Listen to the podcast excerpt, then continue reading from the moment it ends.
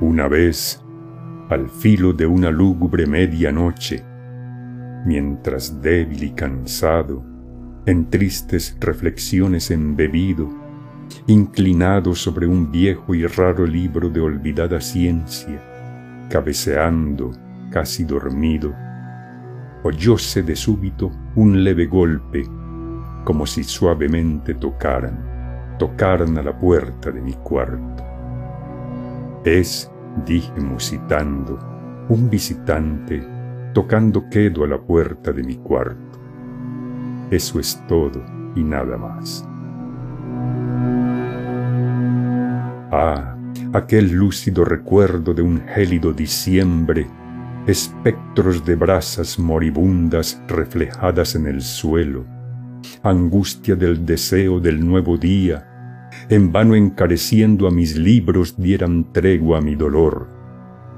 Dolor por la pérdida de Leonora, la única, virgen radiante, Leonora por los ángeles llamada, aquí ya sin nombre, para siempre.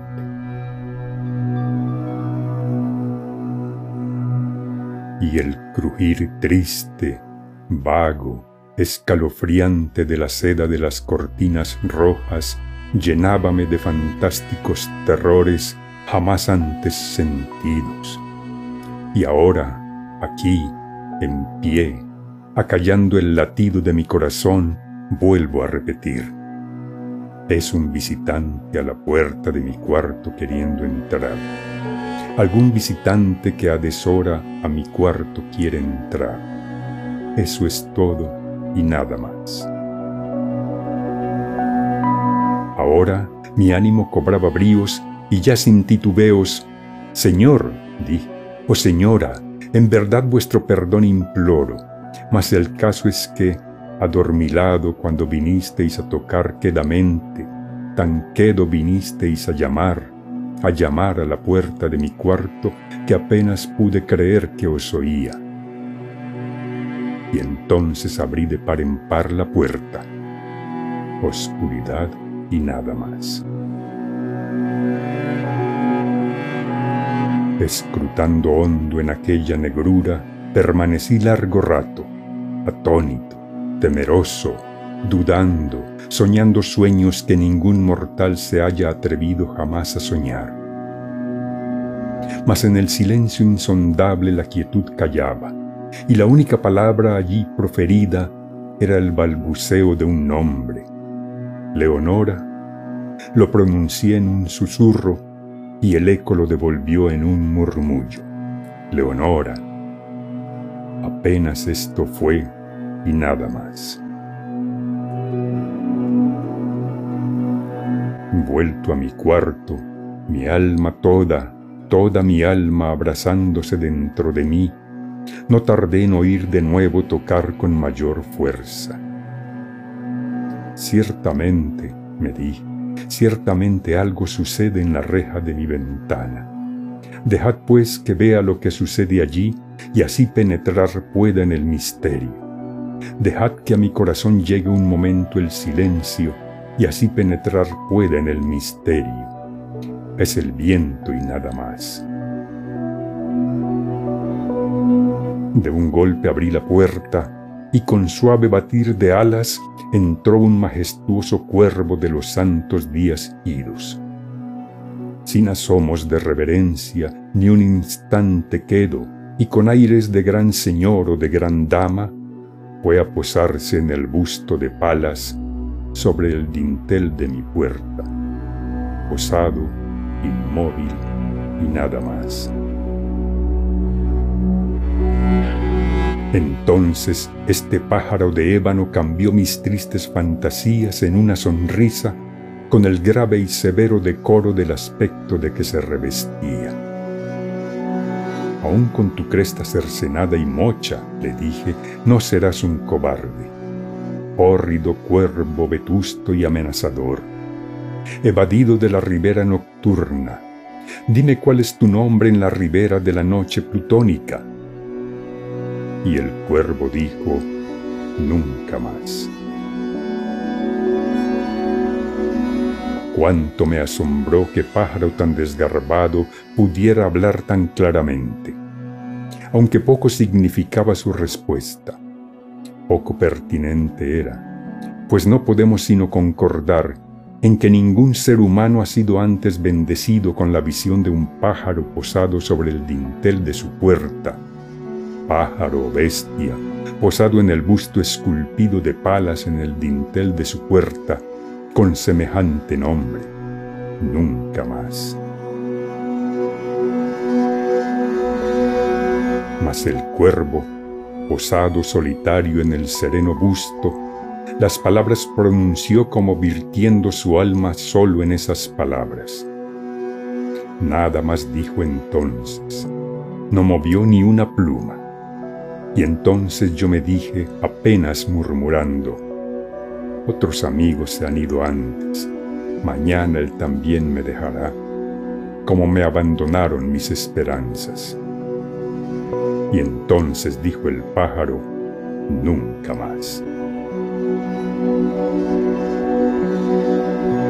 Sobrecogido al romper el silencio tan idóneas palabras, sin duda, pensé, sin duda lo que dice es todo lo que sabe. Su solo repertorio, aprendido de un amo infortunado a quien desastre impío persiguió, acosó sin dar tregua hasta que su cantinela solo tuvo un sentido, hasta que las endechas de su esperanza llevaron solo esa carga melancólica de nunca, nunca más. Mas el cuervo arrancó todavía de mis tristes fantasías una sonrisa. Acerqué un mullido asiento frente al pájaro, el busto y la puerta, y entonces, hundiéndome en el terciopelo, empecé a enlazar una fantasía con otra, pensando en lo que este ominoso pájaro de antaño, lo que este torvo, desgarbado, hórrido, flaco y ominoso pájaro de antaño quería decir graznando nunca más. En esto cavilaba, sentado sin pronunciar palabra, frente al ave cuyos ojos, como tizones encendidos, quemaban hasta el fondo de mi pecho. Esto y más, sentado, adivinaba con la cabeza reclinada en el aterciopelado forro del cojín acariciado por la luz de la lámpara. En el forro de terciopelo violeta acariciado por la luz de la lámpara, que ella no oprimiría, ay, nunca más. Entonces me pareció que el aire se tornaba más denso, perfumado por invisible incensario mecido por serafines cuyas pisadas tintineaban en el piso alfombrado miserable, dije, tu Dios te ha concedido, por estos ángeles te ha otorgado una tregua, tregua de nepente de tus recuerdos de Leonora. Apura, oh, apura este dulce nepente y olvida a tu ausente Leonora. Y el cuervo dijo, nunca más.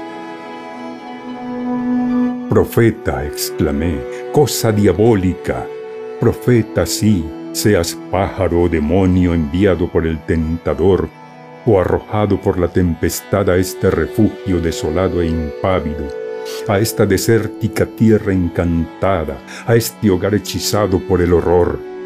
Profeta, dime, en verdad te lo imploro. Ay, dime, hay bálsamo en Galaad, dime, dime, te lo imploro. Y el cuervo dijo, nunca más. Profeta, exclamé, cosa diabólica. Profeta, sí, seas pájaro o demonio, por ese cielo que se curva sobre nuestras cabezas, ese Dios que adoramos tú y yo, dile a esta alma abrumada de penas si en el remoto Edén tendrá en sus brazos a una santa doncella llamada por los ángeles Leonora, tendrá en sus brazos a una rara y radiante virgen llamada por los ángeles Leonora, y el cuervo dijo, nunca más. Sea esa palabra nuestra señal de partida, pájaro o espíritu maligno, le grité presuntuoso. Vuelve a la tempestad, a la ribera de la noche plutónica. No dejes pluma negra alguna, prenda de la mentira que profirió tu espíritu. Deja mi soledad intacta, abandona el busto del dintel de mi puerta, aparta tu pico de mi corazón y tu figura del dintel de mi puerta. Y el cuervo dijo, nunca más.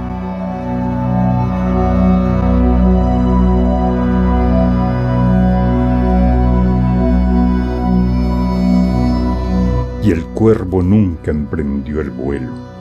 Aún sigue posado, aún sigue posado en el pálido busto de palas, en el dintel de la puerta de mi cuarto, y sus ojos tienen la apariencia de los de un demonio que está soñando.